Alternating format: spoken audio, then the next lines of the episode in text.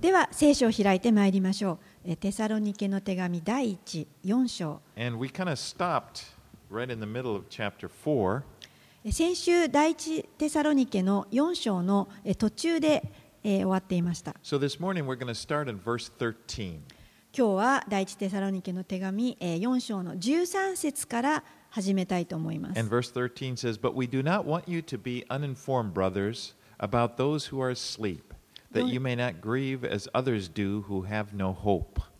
4章の13節眠っている人たちについては兄弟たちあなた方に知らずにいてほしくはありませんあなた方が望みのない他の人々のように悲しまないためです So in verse 13, he says, You know, we, we don't want you to be uninformed about those who are asleep. And here the word asleep is a reference to death. この13節に眠っている人たちについては兄弟たちあなた方に知らずにいてほしくありませんとありますけれどもこの眠っている人というのはこの死んだ人たちのことを指しています For when a believer in Jesus dies, his body sleeps. イエスを信じる人が死んだ時に、えー彼らの体というのはあの眠っています And where his consciousness, his soul, goes directly to be with the Lord in heaven. でその人の意識またその人の魂と呼ばれているものはその死んだ瞬間に天の主の身元に行っています Do you remember when Lazarus died and Jesus found it out about it? He said to his disciples in John 11 11, Our fr- friend Lazarus has fallen asleep, but I go to awaken him.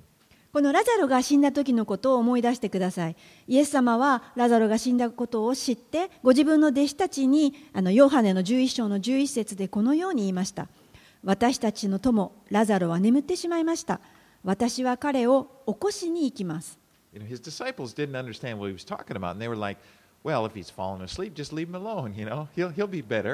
でイエスの弟子たちはもちろんイエス様のおっしゃっていることがよく分かっていなかったので、ああ、主よ、眠っているのなら助かるでしょうと言いました。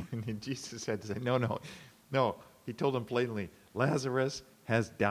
イエス様は、ああ、違うよ、違うよあ、はっきりと今度は言いました。ラザロはあ死んだんですよと弟子たちに言い直しました。You know, when a Christian dies, it's not a tragedy for the person.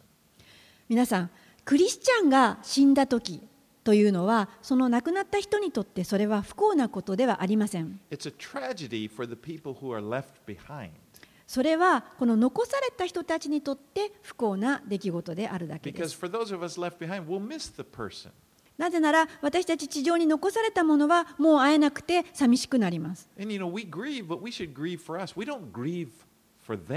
この私たちはその死に瀕した時あの死を見た時に悲しみますけれどもそれは亡くなった人のために悲しんでいるのではなく自分のために悲しんでいるのです。Because when a Christian dies, he immediately goes into the presence of the Lord.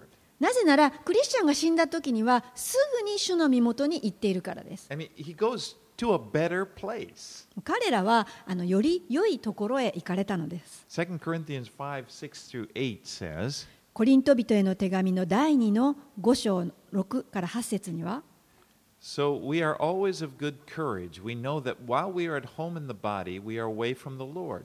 For we walk by faith, not by sight. Yes, we are of good courage. And we would rather be away from the body and at home with the Lord.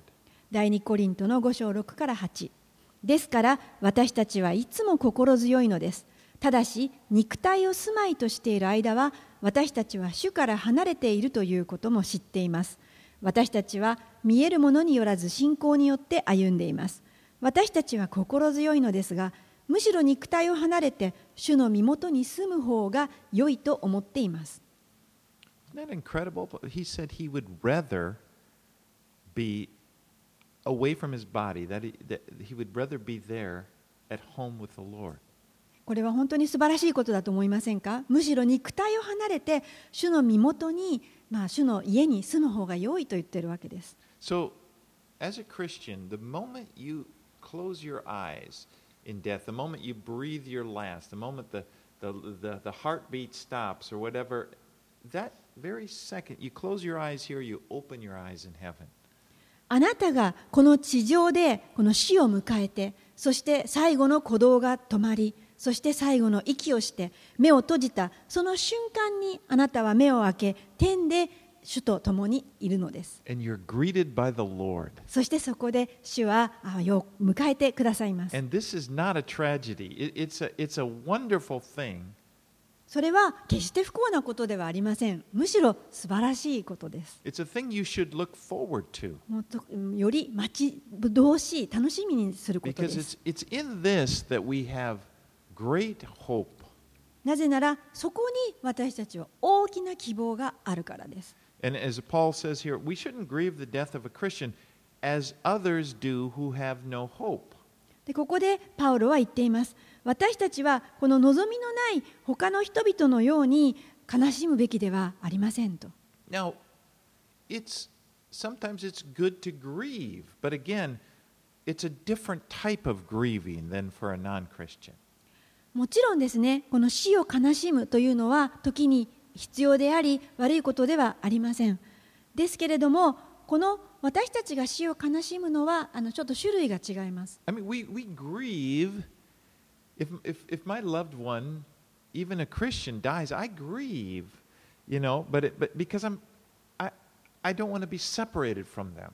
もし私の愛する者があ亡くなったのならば、私はやっぱり悲しむと思います。とても悲しいですけれども、でもそれはその人としばし離れてしまうのが悲しいのです。I may grieve because I look and I, and, I, and I see their family and those close to them, and I realize how much they're hurting, and they're, and then that would, and I grieve for that.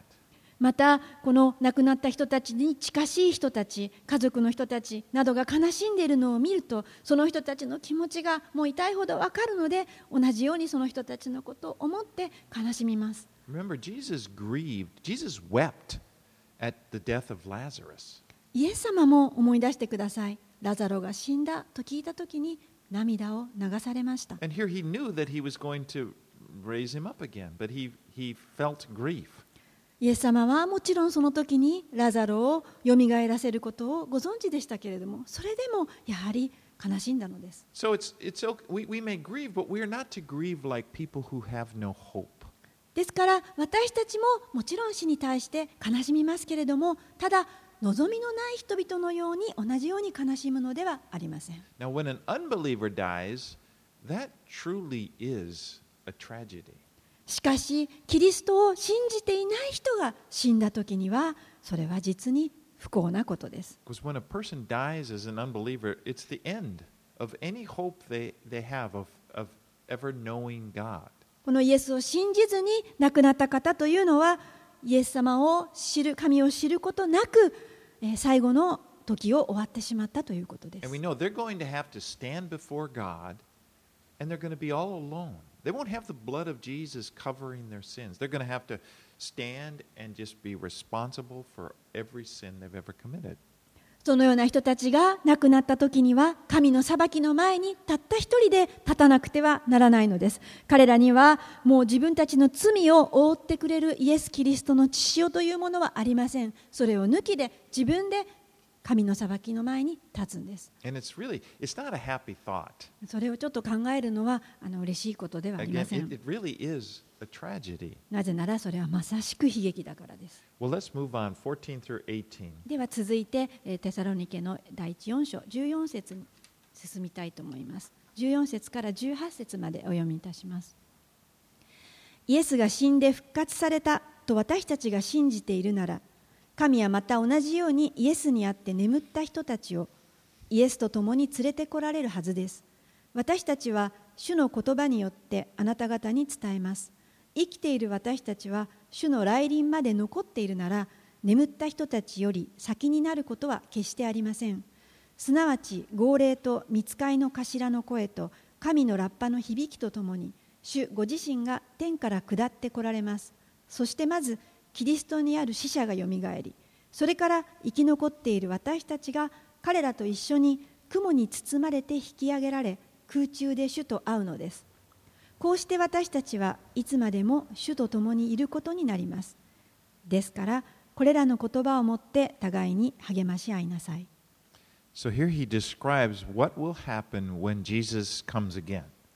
ここでパウロはイエスが再び戻ってこられるときには何が起こるのかということを書き記しました。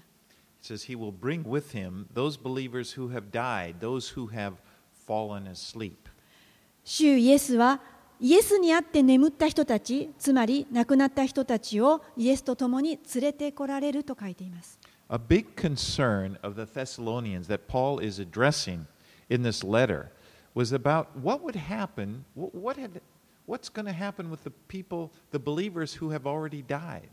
このテサロニケの人たちが持っていた大きな問題に対してパウロはここで答えています。この人たちはあのイエスを信じる者たちがでも先に死んでしまった場合に一体どうなってしまうんだろうという問題を抱えていたのでパウロは書きました。You know, are they, when Jesus comes again, are they just going to miss out because it's too bad? They, they, they're not here, they died?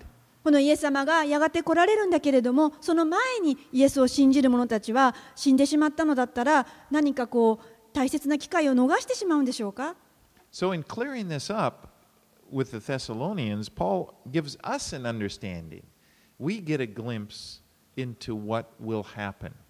なので、パウロはテサロニケの人たちにこの起こることを書いてくださったんですけれども、それは私たちにも理解を与えるために書きました。パウロは、イエスが天から、主が天から,おら降りてこられるときに何が起きるかを言っています。Believers in Christ will be resurrected from the dead. イエスを信じる者たちは死からよみがえります There will be the sound of an voice of an archangel and the trumpet of God, and, and, and God will sound. And then the bodies of those who have died in Christ will rise first. その時には号令と見つかいの頭の声と神のラッパの響きがありそしてキリストにある死者がまず最初によみがえります Now, in the Old Testament, trumpets were used. They, they were often they were used to sound the alarm for war. You know, or they would put the enemy into panic. この旧約聖書においてはこの戦いの時の号令にラッパが使われていますそのラッパの音によってえ敵はこのパニックに陥るのです But often, what would happen? One of the main uses of trumpets was to gather the people. でもまたラッパというのは多くの場合、この人々を集めるためにも用いられています。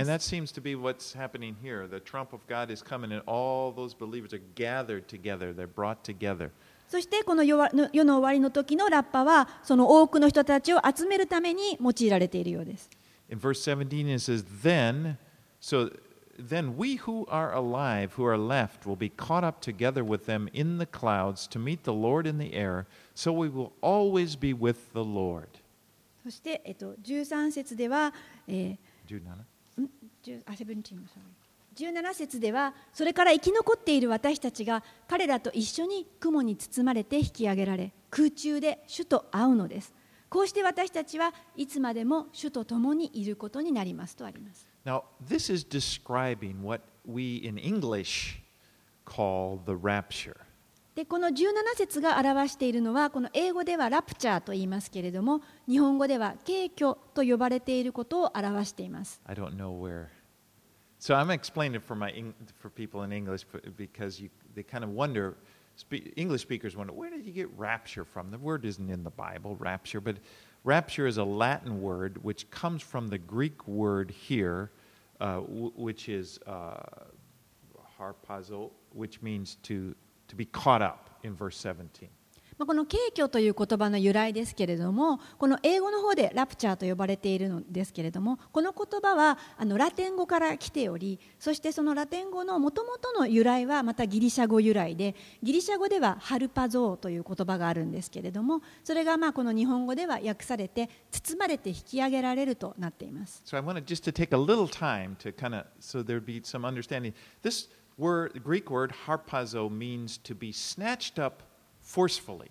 でこのギリシャ語の語源のハルパゾーについて説明しますとこのハルパゾーというのは力ずくで取り去るという意味があるんです So the, the emphasis is on how quickly it happens and, and kind of forcefully.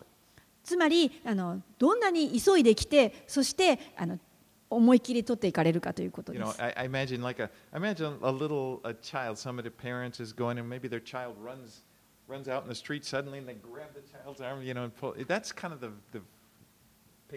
まあ、このイメージとしてはあの小さい子供が目の前を歩いていてそして道路にパッと出てしまった時に親が危ないと思ってあの腕を掴んで引き戻すそのような感じです。it's not like the parent doesn't. It's it's quick, and so, you know. For now, let me give you a couple of the verses where it's used in the New Testament that may give us some uh, idea. でそれは本当に突然にあの起こることなんですけれども新約聖書からいくつか皆さんにあの紹介したいと思います。Again, this is the word harpazo, which is caught uh, caught up. この uh, ハルパゾーという言葉が力ずくで取り去るという言葉が使われているものです。In, in Matthew 13 19, マタイの13章の19節 Jesus was giving a parable, and he, said, When anyone hears the word of the kingdom and does not understand it, the evil one comes and snatches away what has been sown in his heart. That snatches away, that's harpazo.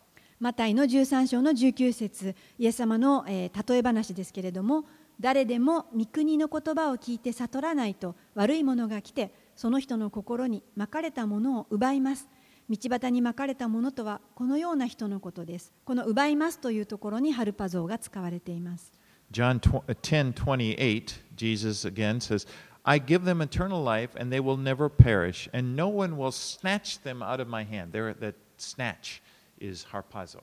ヨハネの10章の28節私は彼らに永遠の命を与えます。彼らは永遠に決して滅びることがなく、また誰も彼らを私の手から奪い去りはしません。この奪い去るという言葉にハルパ像が使われています。And one more, I just want to go, and this time Acts 8 39. そしてもう一つ進みたいんですけど、使徒の8章の39節も。This is the story of Philip preaching to the Ethiopian eunuch. これはあのピリピがエチオピア人をあの伝道したところですけれども、And when they came up out of the water, the Spirit of the Lord carried Philip away, And the eunuch saw him no more and went on his way rejoicing. That carried away. That's Harpazo. 使徒の8章の39節二人が水ら上がってきたと、主の霊がピリポを連れ去られた。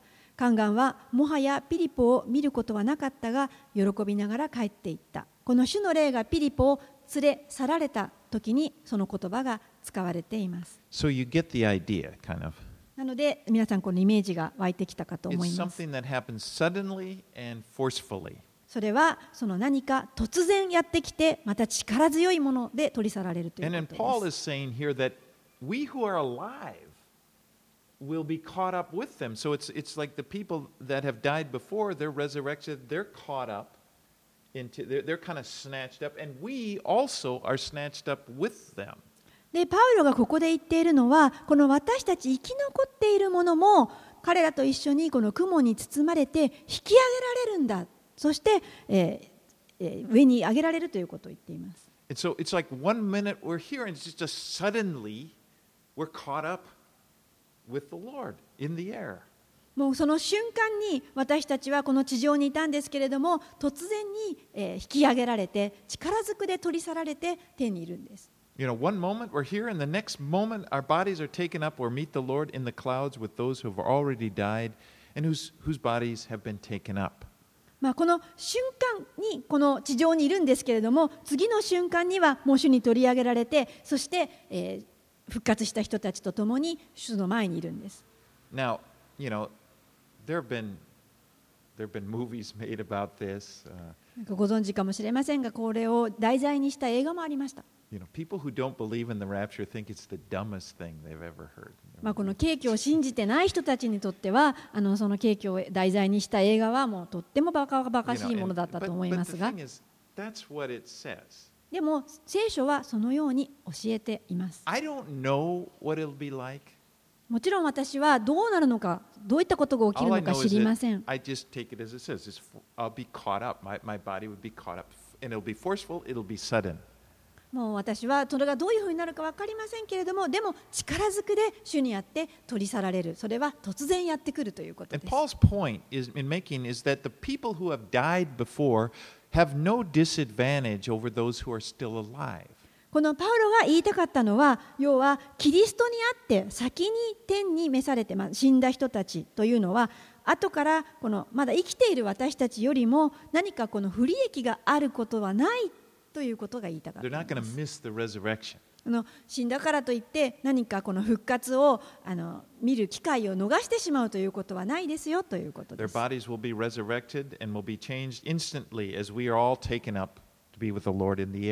彼らの体もあよみがえってそして瞬間に変えられて主の前にいるんですよ。I want to look at one more scripture もう一つに言葉を.見たいと思います。1 Corinthians 15 50 through 53. 第一コリントの15章の50節から53節を見たいと思います。It says, Behold, I tell you a mystery. We shall not all sleep. That's it. That is, we shall not all die. But we will all be changed in a moment, in a twinkling of an eye, at the last trumpet. For the trumpet will sound, and the dead will be raised imperishable, and we sh- shall be changed. For this perishable bo- body must put on the imperishable, and this mortal body must put on immortality. コリント人への手紙第一15章の50から53節を読みします。兄弟たち、私はこのことを言っておきます。血肉の体は神の国を相続できません。 朽ちる者は朽ちないものを相続できません。聞きなさい。私はあなた方に奥義を告げましょう。私たちは皆眠るわけではありませんが、皆変えられます。終わりのラッパとともにたちまち一瞬のうちに変えられます。ラッパが鳴ると死者は朽ちないものによみがえり私たちは変えられるのですこの朽ちるべきものが朽ちないものを必ず着ることになりこの死ぬ死ぬべきものが死なないものを必ず着ることになるからです Sometimes people get really stuck or they get kind of caught on the details or, and, and often the weird things they start thinking about. まあ、時にですねあのこのことを考えすぎるとあまりにもあの細部にこだわりすぎるちょっと変なことを言う人たちも出てきます。You know, what would my body be like as え I, ー一体体はどんな風に変わってしまうんでしょうね。you know, なんか洋服は残されて裸でよみがえるんでしょうえー、残った人たちは一体どうなっちゃうの？もし運転してて取り上げられちゃったら、その動いてる車はどうなってしまうんだろう？あ飛行機はどうなっちゃうんだろう？機長がいなくなった。you know, I don't know. ね、そんなパニックわかりませんよね。まあ、あの it, it's not that important.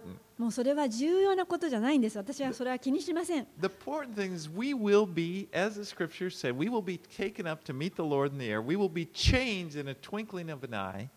この重要なポイントはこの私たちは瞬時に変えられてそして主と共にいるということです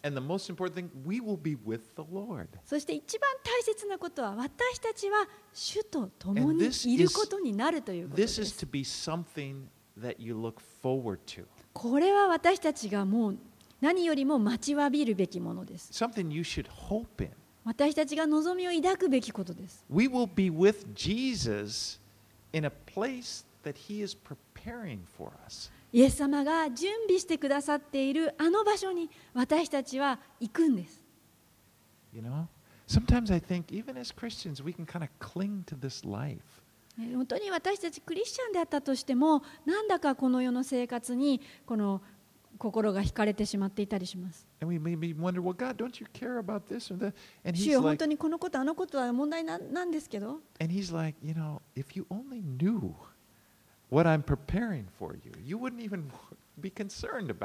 でも主は言われます。もしあなたがこれから起こることを知っていたならば、そのことは気にしないでしょうね。Verse 18 says, Therefore, encourage one another with these words. そして4章18節ですからこれらの言葉を持って互いに励まし合いなさい Let's move to chapter 5. では5章に進みます Let's read verses 1 through 11. 5章の1節から11節を読みいたします兄弟たちその時と時期についてはあなた方に書き送る必要はありません主の日は盗人が夜やってくるように来ることをあなた方自身よく知っているからです人々が平和だ安全だと言っている時妊婦に生みの苦しみが望むように突然の破滅が彼らを襲いますそれを逃れることは決してできませんしかし兄弟たちあなた方は暗闇の中にいないのでその日が盗人のようにあなた方を襲うことはありません。あなた方は皆光の子供、昼の子供なのです。私たちは夜のもの闇のものではありません。ですから他の者たちのように眠っていないで目を覚まし身を慎んでいましょう。眠る者は夜眠り、夜酔う者は夜酔うのです。しかし私たちは昼のものなので、信仰と愛の胸当てをつけ、救いの望みという兜をかぶり、身を慎んでいましょう。神は私たちが身怒りを受けるようにではなく、主イエス・キリストによる救いを得るように定めてくださったからです。主が私たちのために死んでくださったのは、私たちが目を覚ましていても眠っていても、主と共に生きるようになるためです。ですからあなた方は現に行っている通り、互いに励まし合い、互いを高め合いなさい。So he begins the, this chapter now concerning the times and the seasons. パウロはここでその時と時期についてはと話し始めます。Now, in the Bible, a time is a nondescript, lengthy period of time. この聖書の言うその時というのは特に長さや時期を指定しているわけではありません。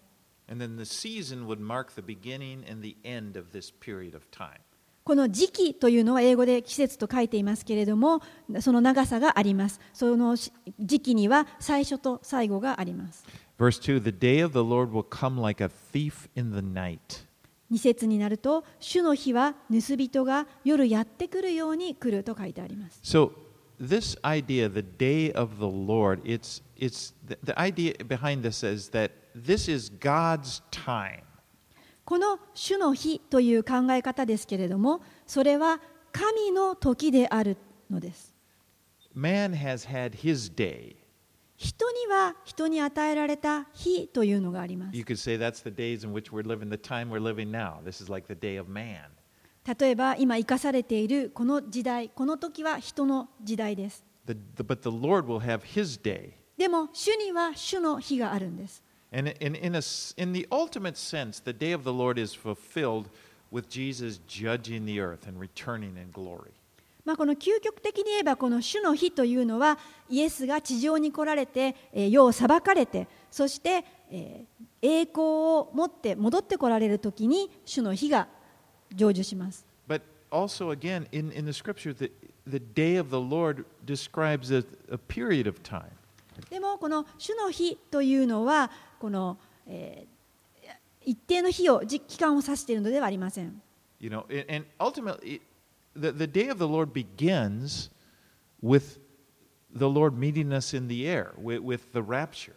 この主の日というのはまずこの空中再臨と呼ばれる私たちが天で主にお会いするとき、その時から始まります。You know, and that will be a time when people will be living their lives like, uh, like Jesus said in Luke 17, like in the days of Noah. ルカの17章の26節でこうにあるんですけれどもそのノアが箱舟に入るその日までだったようにこの人々は主の日が来るまで地上の人たちというのはこの普通に生活をしています。That's what Jesus is emphasizing in, in that time. People just went about their lives. They were married, they were given in marriage, they were doing the things that they've always done. And then suddenly God's judgment came upon them. イエス様は弟子たちにこの主の日が来るまでの間人々はもう食べたり飲んだりめとったり嫁いだりもう自分のことをしているんですけれども突然その主主の日裁きはやってくると。You know, sudden, and it's, it's like when the church, when the rapture happened, when the church is taken out of the world, this will start a seven year period that is often called the Great Tribulation. And it's a time when, when God comes And he, he, he's going to deal with the earth. He's going to pour out his wrath on the earth. そしてこの主が主の日が来るとその地上からまず教会が取り去られますそしてそれを機に神の7年間のあの大観難時代というものが始まりますそしてその間に地上に住む者に神の御怒りが注がれる期間となります。And we, dis, we studied this kind of in detail in, through the book of Revelation. まあこの,あの詳しいところ、詳細は、目視録で私たちは学びました。Period, tribulation, uh, そして、この大観難時代と言われる7年間の裁きが終わると、イエス様はまた再び戻ってこられ、今度は地上に来られ、地上再臨で神の王国を作られます。Now, I emphasize this because in saying uh, the day of the Lord comes, comes like a thief, it, it's at the end of the tribulation period when Jesus comes again. That's not like a th- thief in the night. That's not like, uh, you know, things are going on as normal. まあ、この主の日についてあのもう一度言いたいんですけれども主の日というのはこの盗人が夜やってくるようにあると書いてありますねなのでこの主の日というのは最後のあの地上再臨の時ではありませんなぜならあのそれまでにもう苦しみがあるからです You know, in verse 3, he says people will be saying peace and security as described. Well, that won't be the case during the Great Tribulation. People are not going to be, it's going to be chaos, you know, it's going to be horrible. But, and so, what it's referring to, oh, I'm sorry. That will be the time of the greatest difficulty that the earth has ever experienced. つまり私が言いたいのはこの3節ですね。まだ人々が平和だ安全だと言っている時に主の日が来るということです。つまり7年間の大混大観難時代よりも先に主の日が始まるということです。そして、えーもう主の日が来た時には平和だ安全だというふうに人々はもう言いません。それはなぜならこの地球上で最大に困難な時代が主の御怒りが注がれる日がこの地上にやってきているからです But the, the thief in the night, this surprise where people are going on life as normal, that's more, that's describing the day of the rapture. この主の日が来るそれは景挙の時ですけれども私たちが天に上げられるその日というのは盗人のように突然やってくるということなのでこの、えー最初に来るということそして神様は主の教会のために来られます。イエス様はこの教会を敬居するためにいつでももう来られる準備ができています。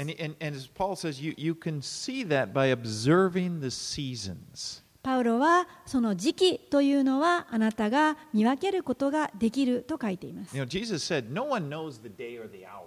イエス様はもちろんその時がいつであるかはそれは誰も知りませんとも言われました。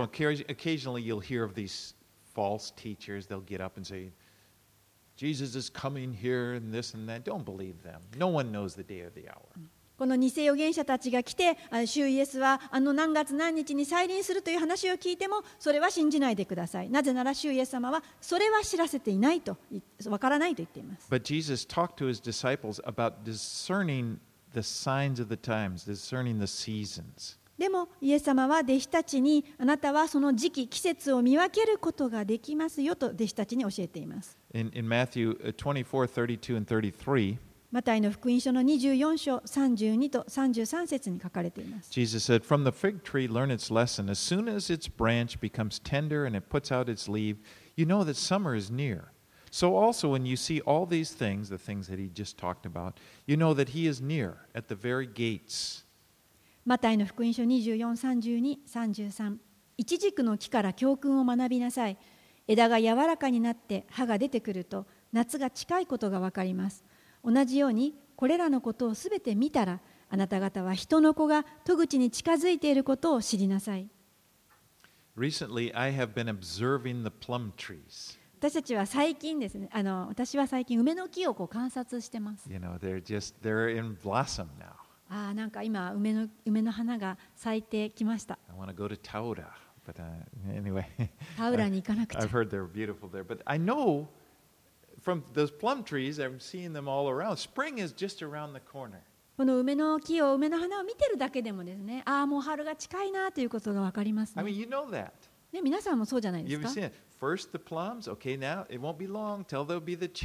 まず梅が咲いてきて、そしたら次は何ですか？桜ですね。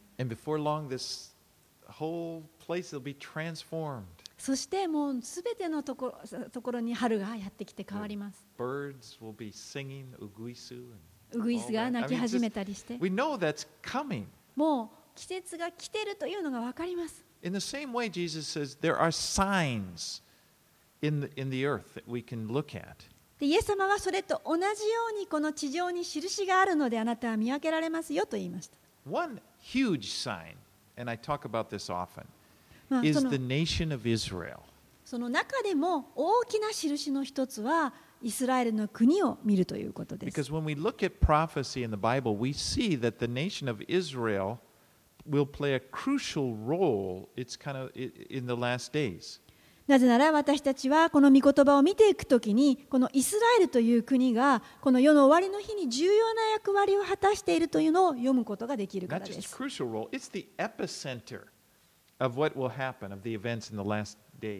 あ、このただ重要な役割というだけではなくてこの世の終わりの最後の中心地になるということです。You know, think of it for centuries, millennium. I mean, the, the Israel did not exist as a nation. この何世紀もにわたってイスラエルの国というものは存在していませんでした。まあ、ただパレスチナという人たちがそこにいて、ね、その他は砂漠でアラブの人たちが住んでいた。and so, in all these years, you couldn't see Israel. That's why the church, many church in teachings interpreted these scriptures that talk about Israel and the role of the, the Israel. They couldn't see Israel. So they just conclude, well, this must be talking about the church. なのでこの何年もにわたってイスラエルという国がなかったので、えーずっと教会では長い間この聖書の御言葉を分かち合うときにこのイスラエルの予言については何を指しているんだろうと、まあ、おそらく教会の群れを指しているのではないかと言ってイスラエルという言葉に何かをこう当てはめて、えー説教してきました。Because Israel didn't exist. So they thought, well, it couldn't be, it can't be talking about little, literal Israel. It, there is no literal Israel. なぜならイスラエルという国がもう存在していなかったのでなのでまあこの将来の予言に関するイスラエルはイスラエルという国ではないだろう何か他のなんかこう集まりとか教会ではないだろうかというふうに言ってきたわけです This all changed in 1948. しかし1948年にその教えはすべて変わりました In a relatively recent period of time, in a recent time, Israel became a nation again. それはもう割と最近のことですがイスラエルは建国をいたしました Wow, that's a big sign. もうなんと大きな印でしょ Well, う you, you know, and uh, there are other things. For example, the prophecies, especially you look at Daniel and, and, and Revelation, they talk about in the last days there will be a one world government.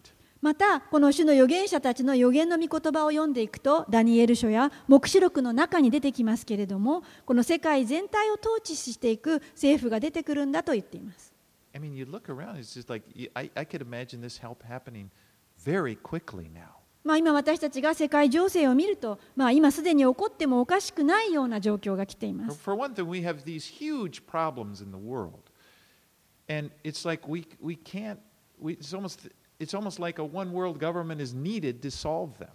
もうあまりにも大きな問題が各国で起こりすぎていてもうこれはまるで世界を統一して支配しなくてはいけないんじゃないかというところまで来ているです来ています And then and also in the prophecies we see of this one world government that there will be a it, it, it, there'll be one economy controlled by the one world government.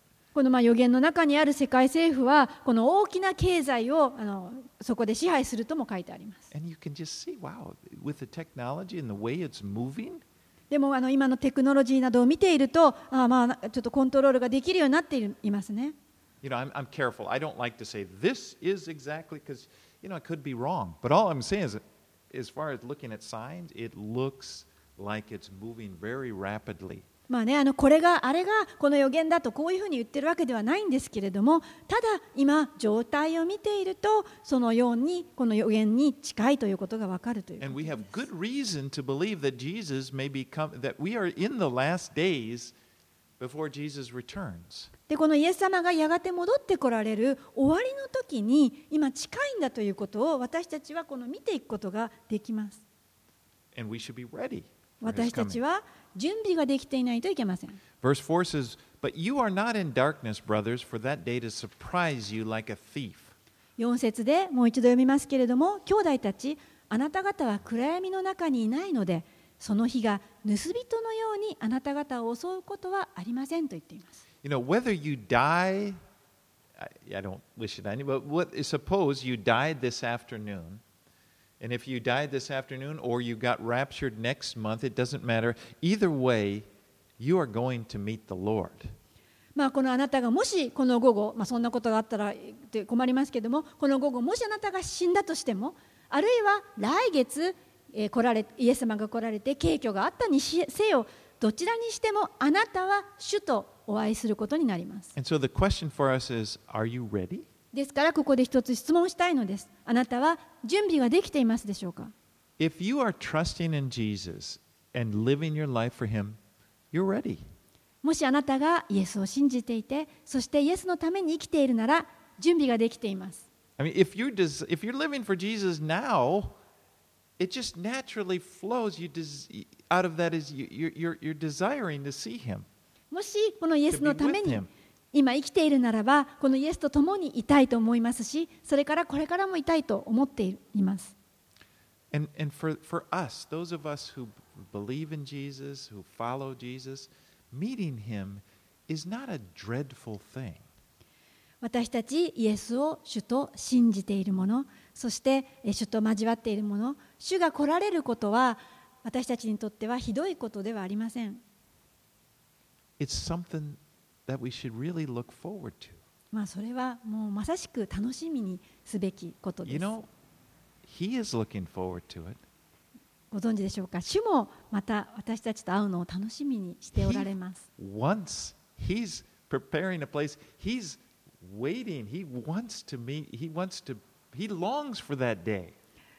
主が皆さんのために皆さんが来られるところを待ちわびて準備しておられるんです。どれだけ楽しみにしておられるでしょうあなたと共にいたいと待ちわびておられるのです.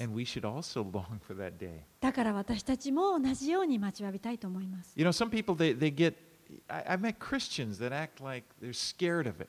なんかクリスチャンでもなんかこの世の終わりが怖いなって思うことがあるようです You know, and sometimes they push, Are you ready to meet the Lord? You know, it's like, 例えばもう主が来られるんだから準備はできてんのか but it's like, Yeah,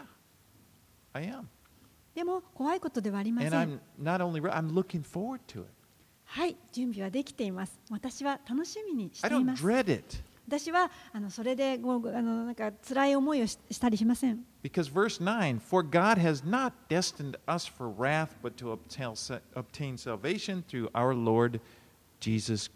なぜなら、旧説に書かれている通り、神は私たちが身怒りを受けるようにではなく、主イエス・キリストによる救いを得るように定めてくださったと書いてあるからです。And as he said back in chapter 1, verse 10, and to wait for his Son from heaven, whom he raised from the dead, Jesus, who delivers us from the wrath to come.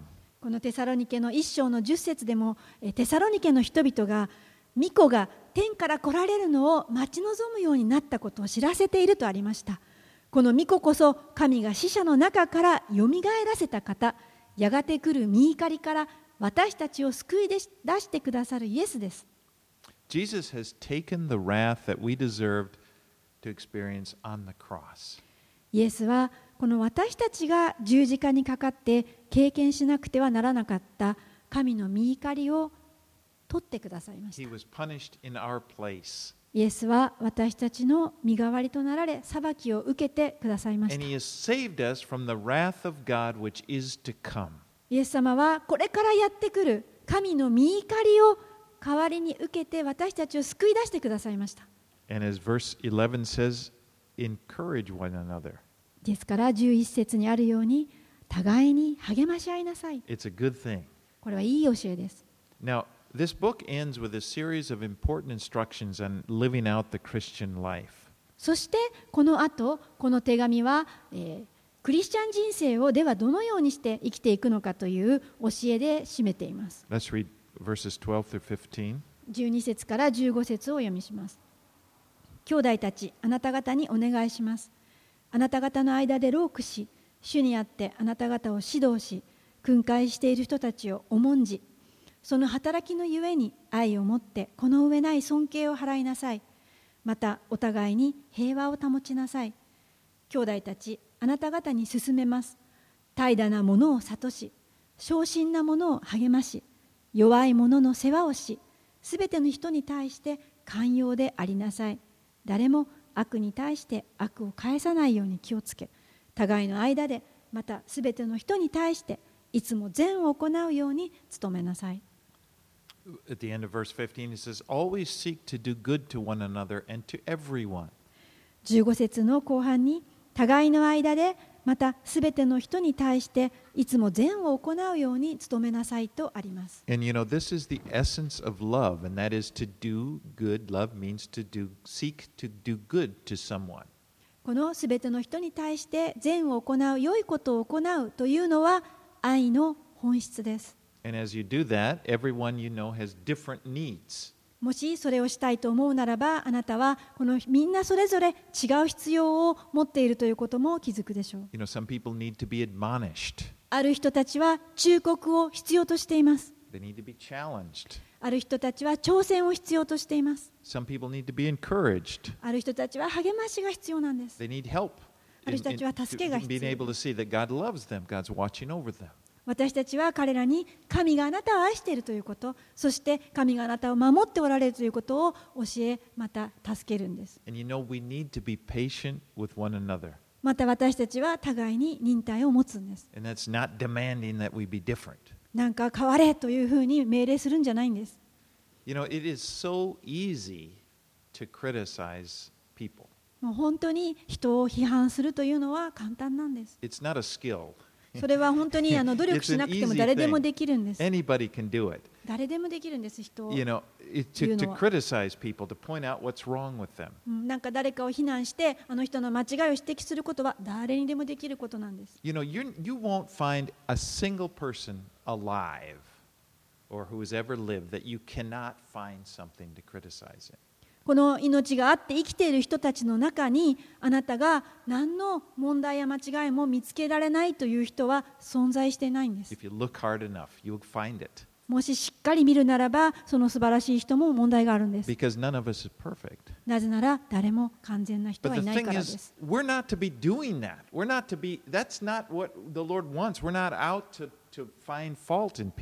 でも私たちはこの何か人の間違いを見つけるために生きているわけではないんです。パウロはここで命令をしています。愛しなさいと。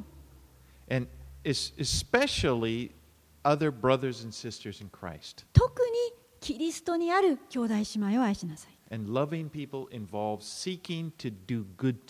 この愛するというのは彼らのために善を行う良いことをするように努めるということです。この善を良いことを行うように努めるということは積極的な言葉なんです。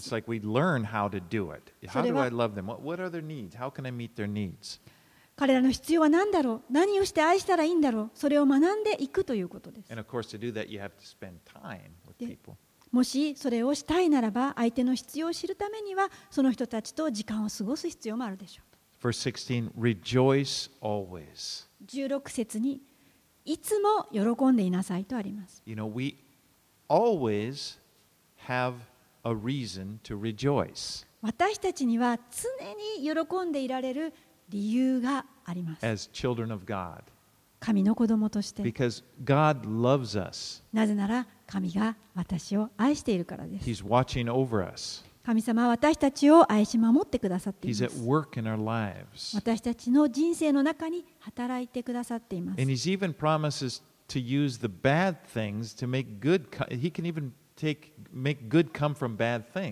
神は私たちの中に日常に起こる悪い事柄さえも全てを用いて良いことを益としてくださるという方です。それはローマ人への手紙8章28節にあります。また17節絶えず祈りなさい。What this prayer should just be a regular part of your life. これはこの祈るということがあなたの毎日の日常の中,にある,ようにということです。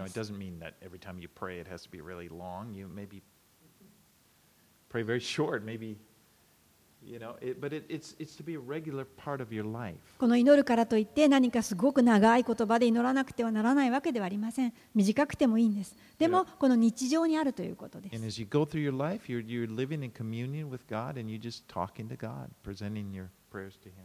この神様と普通の日常の中で絶え間ない交わりを持ち、主の前に出ているということです。声に出さずとも祈ることができます。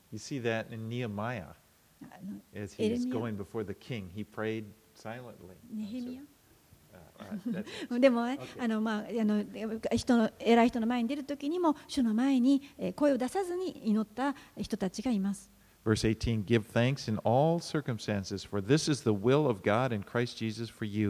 18, 18節、すべてのことにおいて感謝しなさい。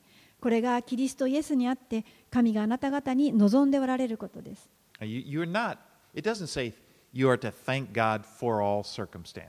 このあなたはすべて起こることを一つ一つ神に感謝しなさいと言ってるわけではありません。インフルエンザをくださって感謝しますとか。そうではなくて、そのどのような状況下においても、主に感謝を捧げるということです。なぜなら、私たちがイエスのうちにあるならば、常に神様に感謝をするという理由を持っているからです。まあ、この私たちの中にはあの感謝をするというものがこの自然に湧いてくるというのはなかなか難しいところがあります。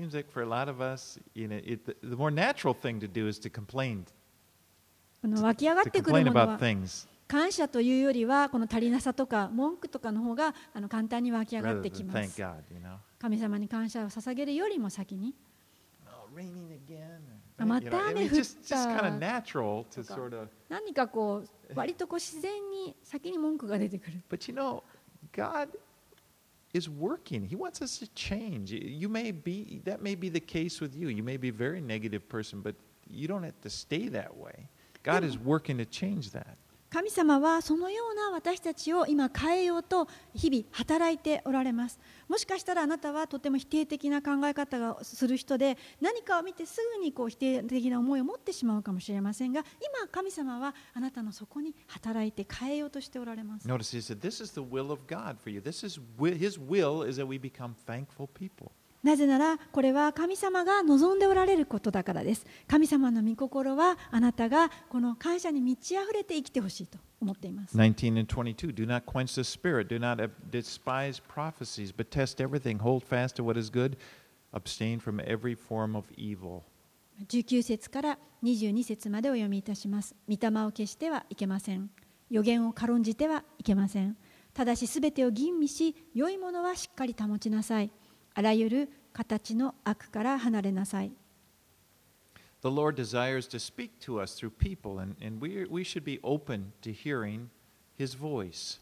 主はこの他の人たちを用いて私たちに語りたいと思われています。なのでなので私たちはその場合、神様の声に耳を傾けることです。And of course, what that means, though, is, is we got a responsibility. We, we, we have to be open. We got to test everything. Does it line up with the Bible? まあ、そのように神の御声に聞くときに私たちの方にも責任があります。それは聞く一つ一つをすべてを吟味してこの御言葉に合っているかどうかを確かめるということです。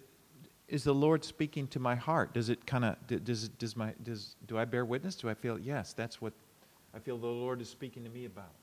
まあ、この週に語られたと思ったときにあの精霊により頼むわけです。これは私に語られたことでしょうかああそうだ。これは今私に語られている言葉だ。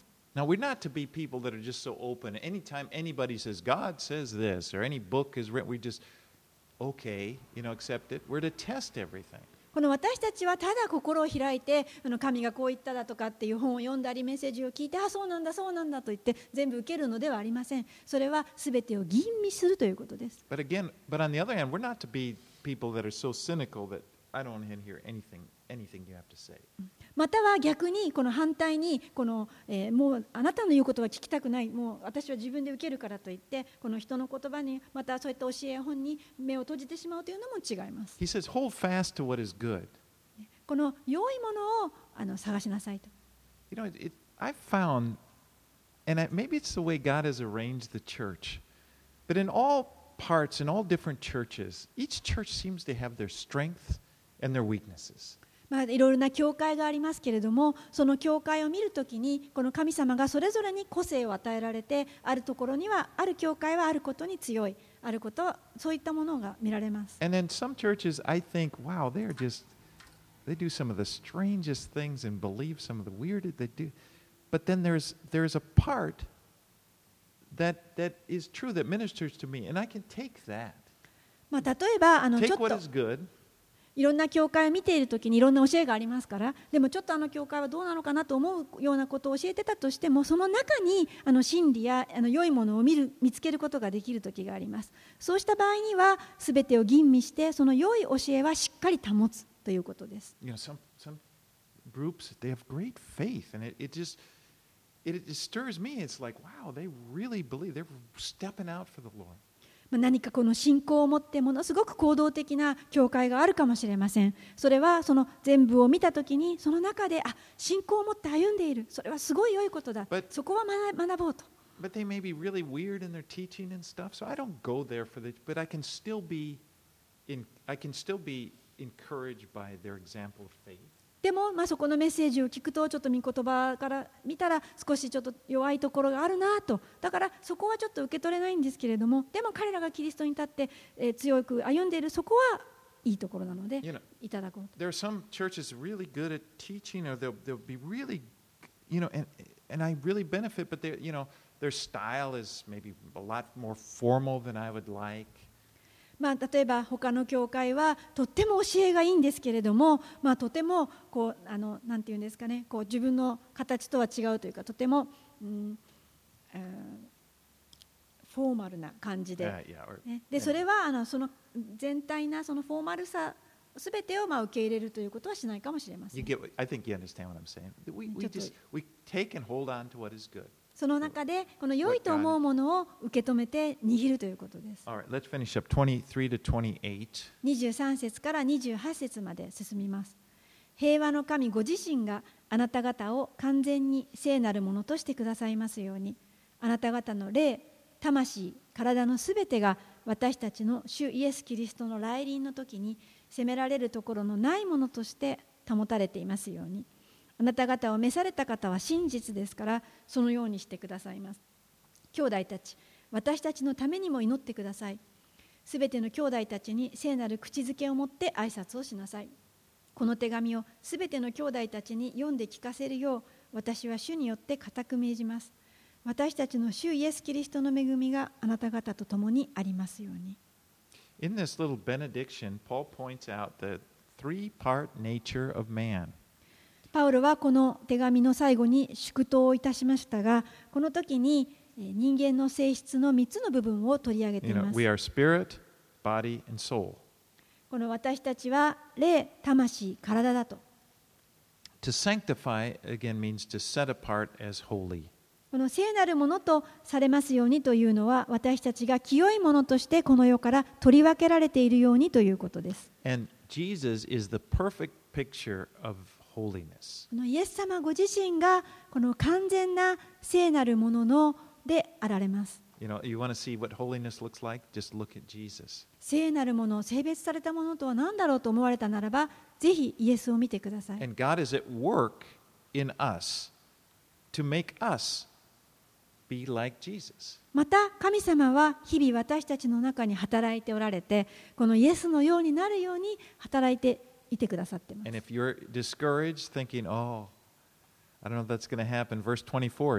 He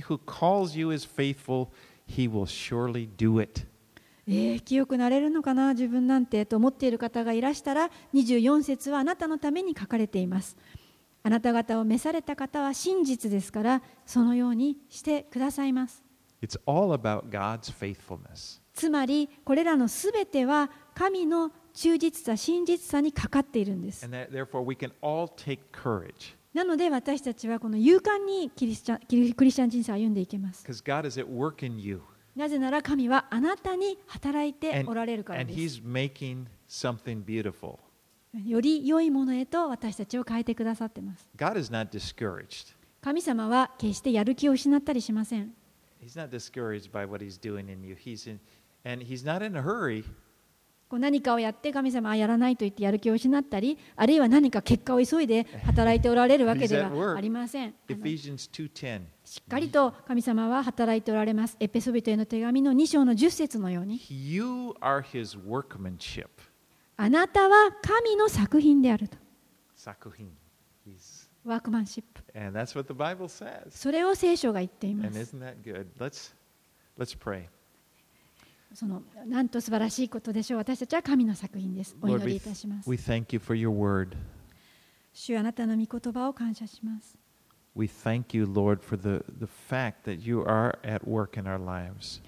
本当にあなたが今私たちの人生に働いておられるというこの事実を感謝します。We're so thankful that we belong to you. 本当にあなたに属しているということを心から感謝します。And Lord, as we look at our lives, help us to put things into perspective. この私たちの毎日の生活、人生を見たときに、どうぞあなたの視野で見ることができますように助けてください。私たちの日々の中で何が大切なのかを見極めることができますように。この本当は重要ではないことに、えー、振り回されてしまうことがないように。With you. なぜなら間もなく私たちはあなたと共にいることになるからです And we so look forward to that. 本当にそれを待ち望みます We want to, we want to be with you, Lord. 主よあなたと共にいる日を楽しみにしています So we commit ourselves to your care. あなたの御手に私たちを委ねます In Jesus' name we pray. イエスの皆によって祈ります Amen. アーメン